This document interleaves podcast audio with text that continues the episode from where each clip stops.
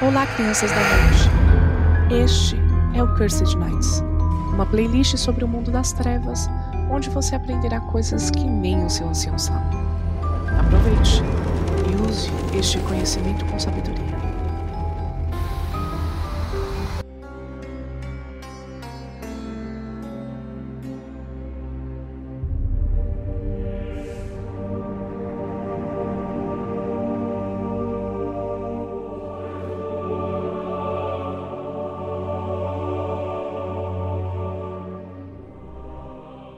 Bom dia, boa tarde ou boa noite, seja lá a hora que você está assistindo esse episódio.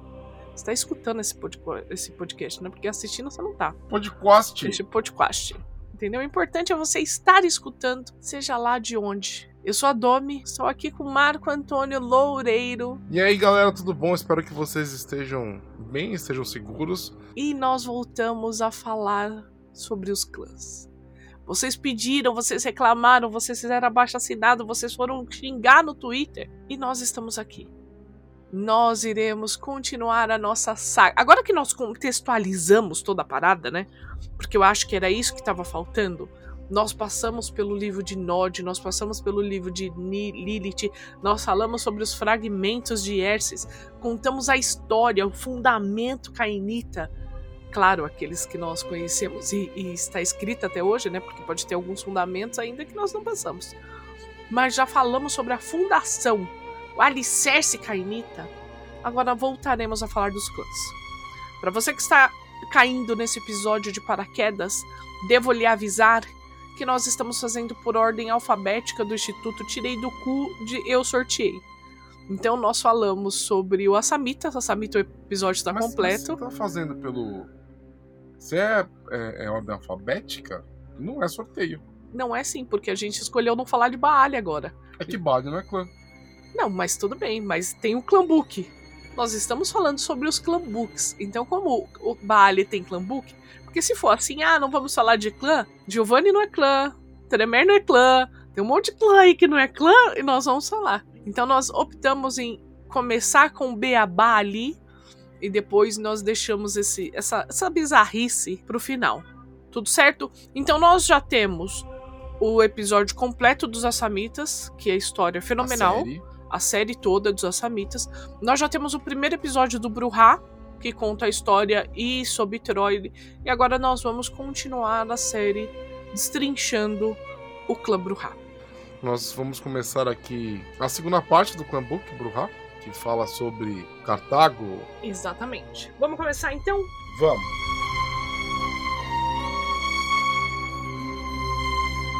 Vamos começar com a coisa mais memorável para um Bruhá. É engraçado que toca o coração do, do Bruhá 13 terceira geração e ele nunca ouviu falar direito, mas ele tem aquele sentimento de nostalgia, que é o que? Cartago.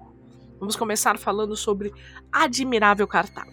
O destino de Cartago, que já foi um próspero porto africano às margens do mar Mediterrâneo, está completamente ligado ao comportamento do clã. Por volta de 600 a.C., Cartadache tinha se tornado a sede da civilização fenícia, e sua história antes dessa data se estende por talvez 150 anos.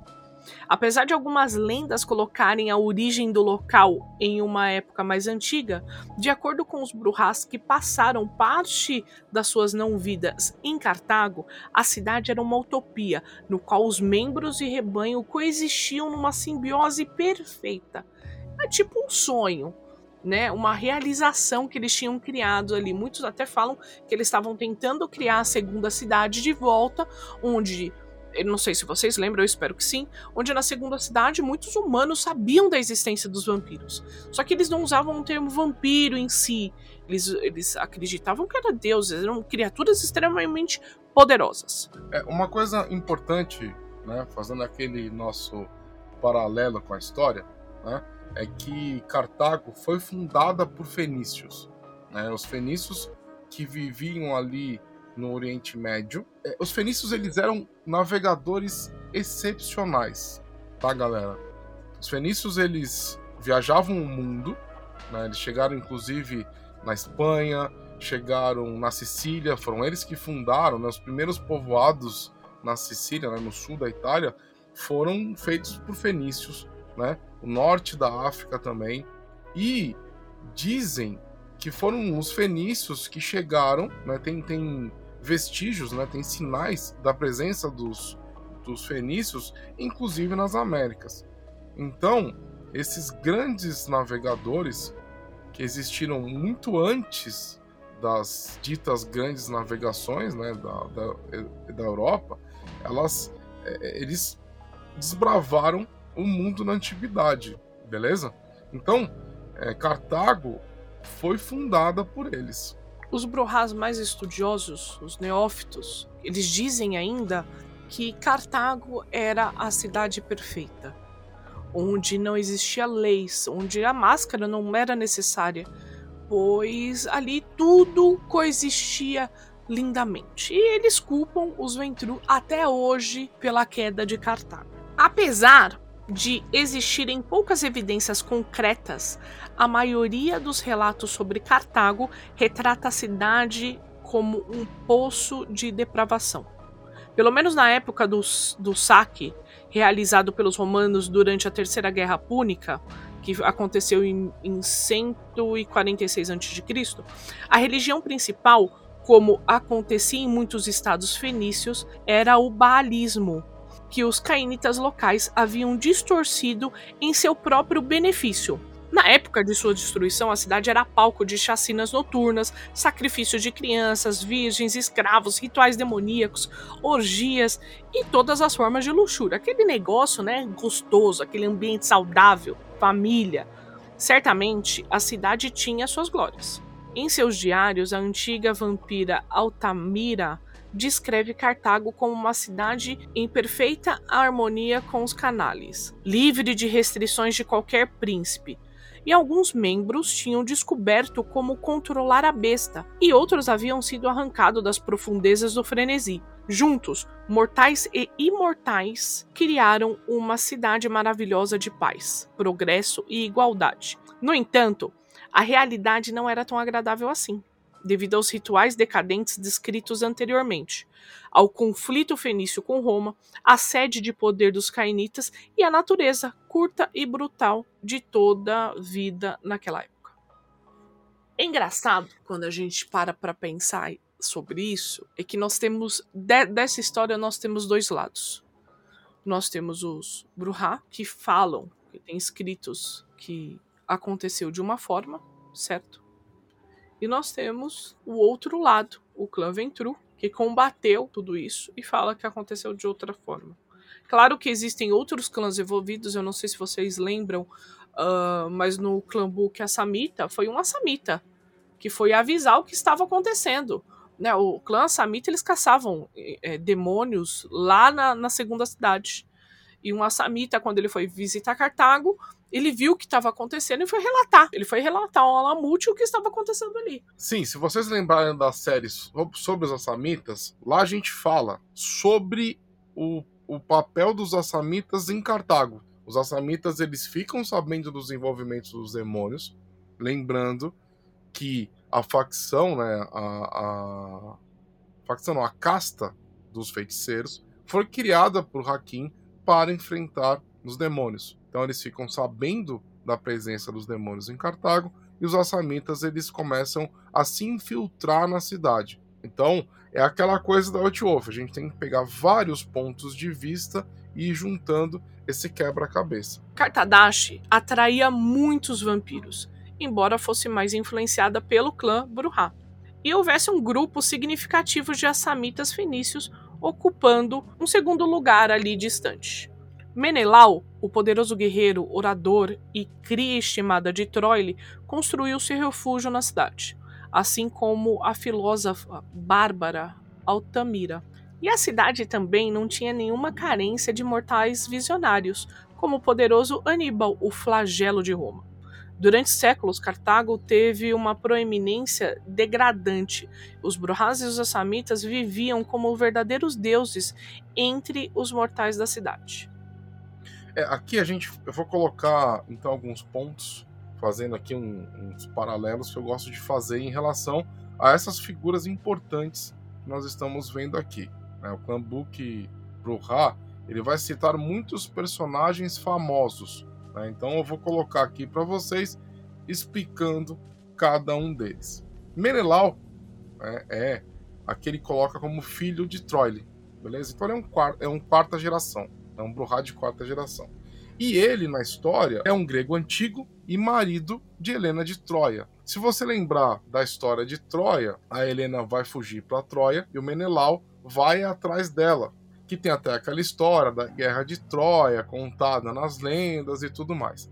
É desse Menelau e dessa Helena que estamos falando aqui. É, cor sim, cor não, lembra? É. Menelau é um Bruhá e Helena é uma toreadora. Troy, vocês sabem quem, quem é. Né? Pelo menos falou... eu espero que saiba. a gente já falou sobre isso no começo, no primeiro episódio. Então, se você não sabe, volta no primeiro episódio. Mas é, na nossa opinião, a antediluviana Bruhá. Certo? Altamira seria uma filósofa Bruhá, que aqui é retratada como Bárbara, e eu vou discordar dessa classificação, porque o Clambuque Bruhá, ele é um Clambuque do ponto de vista de Cartago, né, do ponto de vista dos Bruhá. Né? E bárbaro era o termo utilizado por Roma. Então, eu acho que aqui eles poderiam ter escolhido um outro termo. Mas aí sou eu e minha, as minhas noias. Ah, e outra pessoa muito importante que eu não sei porquê, é que a White Wolf não considerou um, um vampiro ou alguma criatura sobrenatural pelo, pelo que ela é, realizou né, em vida. Aqui ele fala sobre Aníbal. Aníbal Barca era um general estadista cartaginense que causou muito, mas muito na vida dos romanos. Ele chegou, inclusive, a invadir o Império Romano a partir da Espanha, chegando na Itália. Gente, ele só não invadiu Roma por pouco. No exército de Aníbal, ele tinha até 38 elefantes. Uma coisa que vocês precisam entender é que, historicamente falando, Cartago era um, um obstáculo para o domínio de Roma, certo? Tanto que Cartago, no final, vai ter um fim horrível. E, e Aníbal foi uma das pessoas que colocou ali aquela farpa no dedão de Roma, certo? Ele chega a invadir o Império Romano, causa demais. É, é, ele fica estacionado na cidade de Capua. É, a cidade de Capua, ela tem uma história no princípio ali que meio que era vista com, como traidores pelo Império Romano, porque eles dão abrigo para os cartaginenses durante um período. Cartago, a presença de Cartago como uma assombração do outro lado do Mediterrâneo era uma, uma, uma presença é, incômoda para os romanos. Era algo que atingia o ego dos romanos. Né?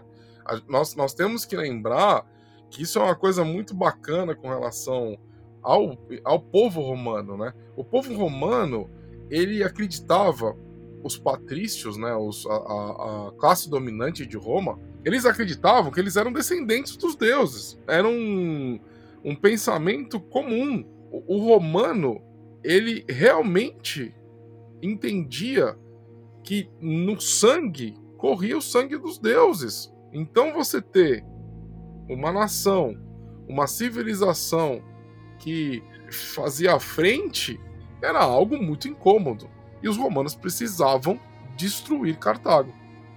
Daí nós temos o Bruhá Critias, que fundou uma escola socrática. Temos Xenofonte também, um historiador que foi abraçado lá também.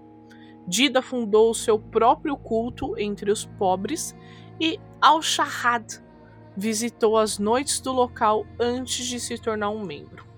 Pausa que agora a gente precisa falar sobre essas pessoas. Beleza? Critias, esse Bruhá filósofo, ele se tornou socrático, né? Pela história do canônico né, da White Wolf, ele vai ser o primogênito de Chicago. Aqui, gente, é uma parada meio meio doida aqui que eu vou explicar para vocês. Menelau, Helena de Troia e o Critias eles vão para Chicago, nos Estados Unidos, e lá eles continuam a fazer o rolê deles. Por que que vampiros gregos cartaginenses estão fazendo isso? Ninguém sabe. Mas eles vão né, fazer parte do cenário oficial da White Wolf do Chicago by Night. Beleza? Nós temos também Xenofonte. Xenofonte foi um líder grego militar que também era historiador e era um discípulo de Sócrates. E aqui eu vou colocar outro parênteses para vocês, falando um pouco sobre o papel de Sócrates, né, do pensamento dos filósofos no clã Bruhá. Nesse trecho do livro, a gente consegue enxergar aonde que os conceitos filosóficos começaram a fazer parte do clã. Então nós temos muitas referências com Sócrates. É claro que existiam outros tantos filósofos que não são citados aqui. Eu acho que por, uma, por conta de uma pesquisa ou de querer simplificar bastante o livro. Mas, é, se você estudar os filósofos, você não, não é impossível você não começar a colocar, encaixar outras tantas linhas filosóficas no clã Bruhá, beleza? Então a gente pode fazer isso independente do, do, do canônico aqui, porque é o que faz mais sentido. Dida, que colocaram aqui como, como Dida, mas na verdade o nome dela é Dido, foi a primeira rainha de Cartago. Ela fundou Cartago. E aqui tem uma história muito interessante, que seria chamada de o problema de Dido, ou o obstáculo de Dido, que ela foge da Fenícia, trazendo uma série de riquezas do pai, né? ela rouba a família e chega no local onde seria fundada Cartago. Ali, ela encontra o rei Jarbas, que era o rei de uma tribo nômade que controlava a região, e, o, o, rei vira para ele e fala assim: beleza, você pode ter as suas terras, tá? Você pode ter as terras do tamanho de um couro de boi, né? Então, o que você conseguir colocar era sacanagem do rei, né? Aonde você conseguir demarcar com o couro de um boi, do tamanho de um couro de boi, o tamanho, né? O, o, você estica o couro do boi. Aonde você conseguir fazer isso é seu. Dido, muito inteligente, o que, que ela faz? Ela desfaz o couro do boi em tiras, criando uma área gigantesca com o touro. E ali ela consegue fundar a cidade de Birza, que significa couro né, em fenício, né, na, na língua dela que depois viria a se tornar Cartago. Então isso é uma história legal, é tipo um, é uma é uma uma lenda, mito, né, sobre a fundação de Cartago, né, para a gente entender que não é só Roma que tem uma história lendária na sua origem, né. Então ela faz isso e consegue as terras com a inteligência, com a sagacidade. O rei Jarbas então entrega as terras sem poder reclamar de nada. E a última pessoa citada nesse trecho é o Al-Ashrad, que é um assamita, cria de Ushug, da caça dos um feiticeiros. inglês aí? inglês. Desculpa, gente. O boi, ele, ele tem uma, um jeito sofisticado de falar. É o Shahat. Ó, oh, o rato. Ashad. Al Ashad. Isso, tá melhor. Tá, pa, passou? Tá, tá, tá, tá aprovado? tá aprovado. Você? E ele é uma cria de Urshug, da caça dos feiticeiros, e ele se torna durante muito tempo, o líder dos feiticeiros do clã. Ele é um famoso, ele era um famoso mago mortal, caçador de demônios. Ele vai ser abraçado e vai se tornar um membro proeminente da casta dos feiticeiros assamitas. Nós falamos sobre ele, né, no episódio Sim. de, dos assamitas. Sim. E é isso aí. É, é um trechinho do clã Book, gente, que fala sobre pessoas de, extremamente importantes. Que tem muita história, né? Que eu não poderia deixar de falar. Então nós temos Dido, que é a primeira rainha e é Bruhá.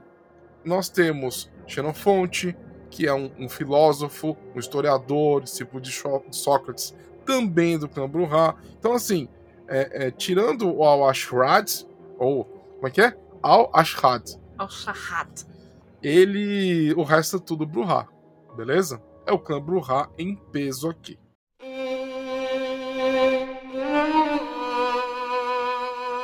No entanto, a inimizade entre a Grécia e a Roma conspirava contra Cartago no longo do prazo.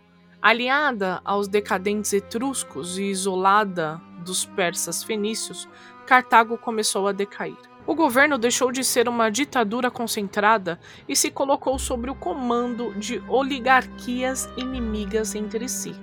Os magistrados sufet, nobres e mestres de guerra. Quando as guerras púnicas chegaram ao auge, os cofres de Cartago tinham sido tão espoliados por nobres gananciosos e membros egoístas que a cidade não tinha mais como pagar os seus exércitos.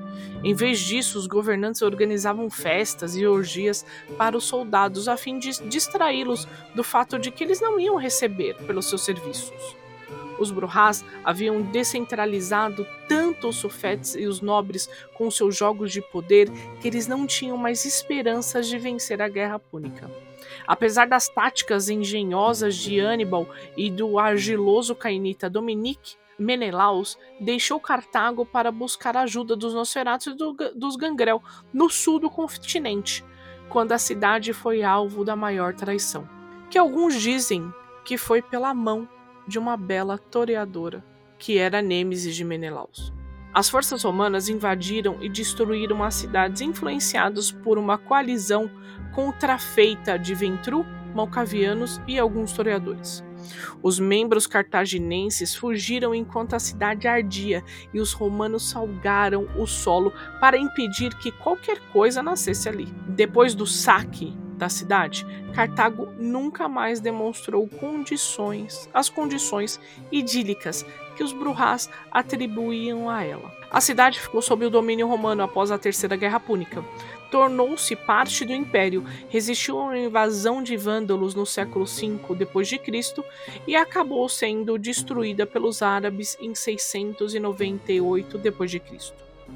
A ruína de Cartago afetou profundamente os Bruhá, para quem havia sido uma espécie de cidade natal livre da influência onipresente dos ventrus e dos toreadores. Desde aquela época, muitos Bruhás têm mantido, embora de uma forma um pouco realista, o sonho de reconstruir Cartago ou criá-la novamente em outro local. Até hoje, todas essas tentativas falharam e os Bruhás ainda cultivam um ranço imenso. É, aqui, primeiro que essa construção, na minha opinião, está toda errada. Menelau e Helena de Troia, que é a, a toreadora, toreadora que ele está se referindo aqui, eles eram inimigos. É aquela coisa, naquela construção, uma bela toreadora. A, a Helena é um membro, uma cainita, extremamente poderosa. Quando a gente transforma ela numa vampira. Então, eles eram inimigos e ela venceu. Essa que deveria ter sido a construção aqui. É o que eu falo, né? Estamos falando de um livro dos anos 90, então existem alguns pontos aqui que são. É, é, poderiam ser melhor trabalhados. Mas é da Helena de Troia que eles estão fazendo a referência, beleza? E daí nós entramos na parte dos ideais esquecidos, né? É...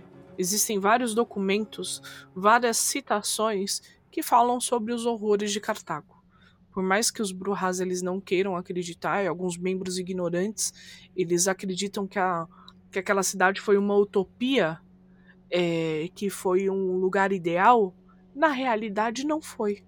Tinha rituais, depravações, cultos, é, Baale para todo lado, pessoas morriam. Só que uma coisa que nós precisamos pontuar é que nem todo Bruhá que vivia ali fazia parte desse culto tá? Ou fazia parte, fazia rituais. Não era isso, não era isso.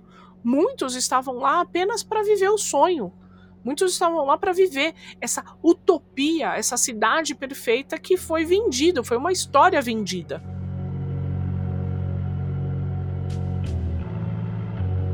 Apesar das provas mais concretas sugerirem que Cartago realmente se transformou em um poço de degradação e sacrifício, pelo menos um grupo de Bruhá desejava mais do que dízimo de sangue. Conhecidos como os Prometeanos, esses Bruhás progressistas desejavam o retorno à imagem mais idílica de Cartago, nas quais os membros e os mortais viviam lado a lado de forma simbiótica.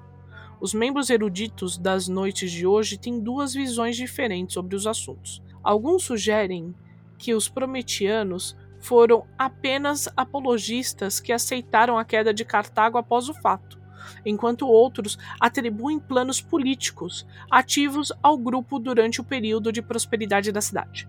A maioria dos historiadores cainitas concorda, porém, que, as, que os prometianos atuaram durante a Idade das Trevas e provavelmente um pouco antes dela. Como acontece frequentemente, alguns teóricos sugerem um relacionamento ainda mais sinistro. Os prometianos, a maioria Bruhá na teoria sem dúvida nenhuma, com alguns assamitas cartaginenses, tiveram algum tipo de ligação com o culto de Ventru, toreador e malcavianos romanos, que se acredita ter se tornado o que é conhecido hoje como Inconum.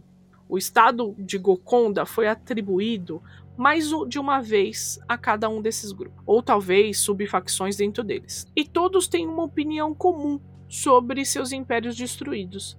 Certamente alianças mais estranhas que já foram forjadas no curso da história dos membros. Bom, e o que é o Incono? Falando aqui um pouco sobre, porque eles citaram, então eu vou colocar aqui algumas uma palhinha para vocês, tá? O, o, mundo cainita ele é, é dividido entre seitas, beleza? São nada mais nada menos do que sociedades, né? Organizações vampíricas que se reúnem. Então você tem o Sabá, Camarilla, os anarquistas, que eu não consideraria uma seita, porque é, eu tenho um lance com os anarquistas, tá? Na minha opinião, os anarquistas eles não deveriam ser uma seita tão organizada como eles são apresentados, inclusive eles têm barões, porque não faz sentido, né, na minha cabeça, né? Eles deveriam ter outro tipo de construção. Mas aí sou eu tentando interferir na parada canônica, que eu faço mesmo, e é isso aí. Mas vamos voltar. Nós temos a True Hand, nós temos a Black Hand, nós temos é, algumas outras seitas. os Incono, eles são uma seita extremamente secreta, extremamente misteriosa. Existem diversas teorias em relação aos Incono. O que nós sabemos, né, eles colocam aqui essas teorias. A primeira seria um grupo de cainitas, né, de Matusaléns cainitas, que se reuniram, que se juntaram na antiguidade para abandonar os caminhos da Jihá, que é aquela briga eterna a gente fala no livro de Nod, que é uma maldição e tudo mais, para tentar alcançar a Golconda. Outra teoria fala que eles são. É, é, eles, eles estão agindo conforme os ditos dos antediluvianos. Beleza? Eles são a mão dos antediluvianos. Não importa qual que seja a teoria, as pessoas acreditam que o encono existe para manipular todas as outras seitas. Então o Encono vai estar tá em Roma, vai estar tá na Grécia, vai estar tá em, em, todo lugar que tiver Cainita, eles estarão lá. As únicas figuras conhecidas do Encono são seus monitores que estão espalhados pelos, pelo mundo, tá? É, os, os monitores do Encono, eles são poucos, são raros e são muito poderosos. E eles parecem só observar o progresso das sociedades cainitas sem a interferência direta. O que eles são, quais são os verdadeiros objetivos do Encono, ninguém sabe, ninguém tem certeza. É uma das organizações secretas, é uma seita, né? é um dos mistérios da White Wolf. Beleza? Tem vários, várias teorias é, envolvendo o Encono. A gente traz aqui, a gente faz um episódio específico sobre o Encono quando nós estivermos falando sobre a, as seitas. Belezinha? Até hoje, Cartago vive no coração do clã Bruhá. Muitos não fazem ideia do que realmente aconteceu, muitos não sabem ao, ao certo ou acreditam nessa crença, nessa cidade perfeita, mas uma coisa que não podemos negar é que essa paixão por, por Cartago movimenta o clã. Sim, com Eles certeza. querem realmente reconstruir, eles querem realmente um lugar para chamar de seus. Exatamente. Um clã que foi rejeitado. Depois, depois a gente vai estudar um pouquinho mais, se aprofundar no que, que acontece com o clã atualmente, mas uma coisa que não podemos esquecer é que no, no seu princípio, o clã Bruhá não era um clã de gente estúpida. Uma coisa que eu sempre falo para os meus jogadores é que nós não podemos estereotipar o, o livro, nós não podemos estereotipar os clãs que durante muito tempo as pessoas fazem isso, né? Só que nós não podemos esquecer que o clã Bruhá ele foi base de estudiosos, filósofos, historiadores, pessoas extremamente inteligentes, sábias, cultas, é, estrategistas, entendeu? Que se perdeu ao longo do tempo. E por quê? Porque estereotiparam um clã. Então, mude isso. Faça um Bruhá filósofo, faça um Bruhá historiador, mude esse conceito, saia da caixinha, sabe? Com certeza. Outra coisa importante de nós pensarmos aqui é que o clã Bruhá, eles são agentes da mudança. Isso na história cainita, né? Depois que eles que Cartago cai, os Bruhás eles se espalham pela Europa.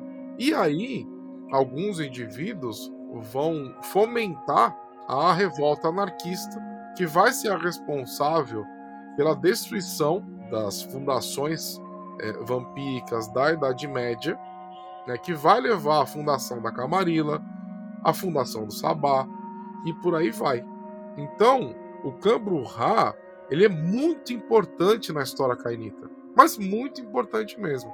E atualmente é o clã que segura as fronteiras contra o Sabá, que impede que as cidades Camarilla caiam. Então, assim, é, sem dúvida nenhuma, um dos clãs mais importantes quando a gente vai entender o vampiro, né? O, o vampiro a máscara em, em, geral, né? É o clã que, que, que movimenta, é o clã que muda o status quo, é o clã que que, que age como uma, uma, uma aquela, aquele rastro de pólvora, né? Que vai incendiar um lugar.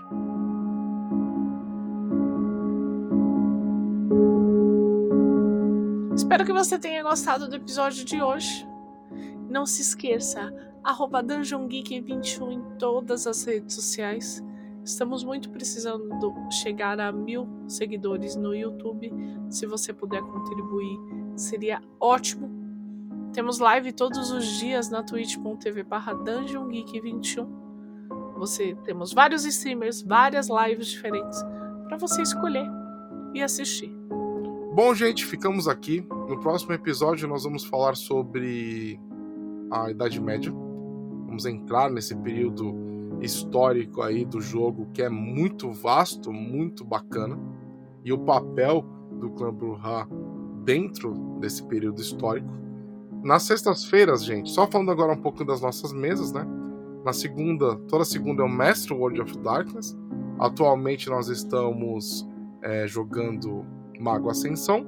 Em breve vai começar uma mesinha de lobisomem é, ambientada no Brasil, então fica de olho. Às quartas-feiras eu costumo fazer lives apresentando nossos projetos de RPG. Atualmente eu estou desenvolvendo, junto com a ilustradora Amanda Broto, um cenário né, chamado Psicomaquia, né, que é um cenário que vai falar sobre a disputa entre anjos e demônios, é, os tão temidos Elohim os Inferi, que tá ficando muito bacana, tá ficando muito legal tá ganhando corpo, né? Tá se tornando algo real. Nas sextas-feiras eu estou narrando D&D é, junto com os apoiadores do canal. Então eu estou pegando todas aquelas aventuras clássicas do D&D, Ravenloft, Tomb of Horrors, Dragon Mountain. São aventuras clássicas, então estou trazendo isso para o D&D quinta edição e narrando junto com os apoiadores. Eles jogam comigo nas lives. Então se você tiver afim de ajudar o rolê, será muito, muito, muito, muito bem-vindo ou bem-vinda. E pode jogar com a gente. Tem essa oportunidade. Está muito legal, tá? Estou me divertindo muito revisitando essas, essas, essa parte antiga do RPG, né? E modernizando com o D&D quinta edição. Me segue no Twitter também, arroba bovinosmaximus. E é isso aí. É, um grande abraço, um grande beijo, amo vocês e fiquem com Deus. Beijo, gente, até a próxima. Beijo. Beijo!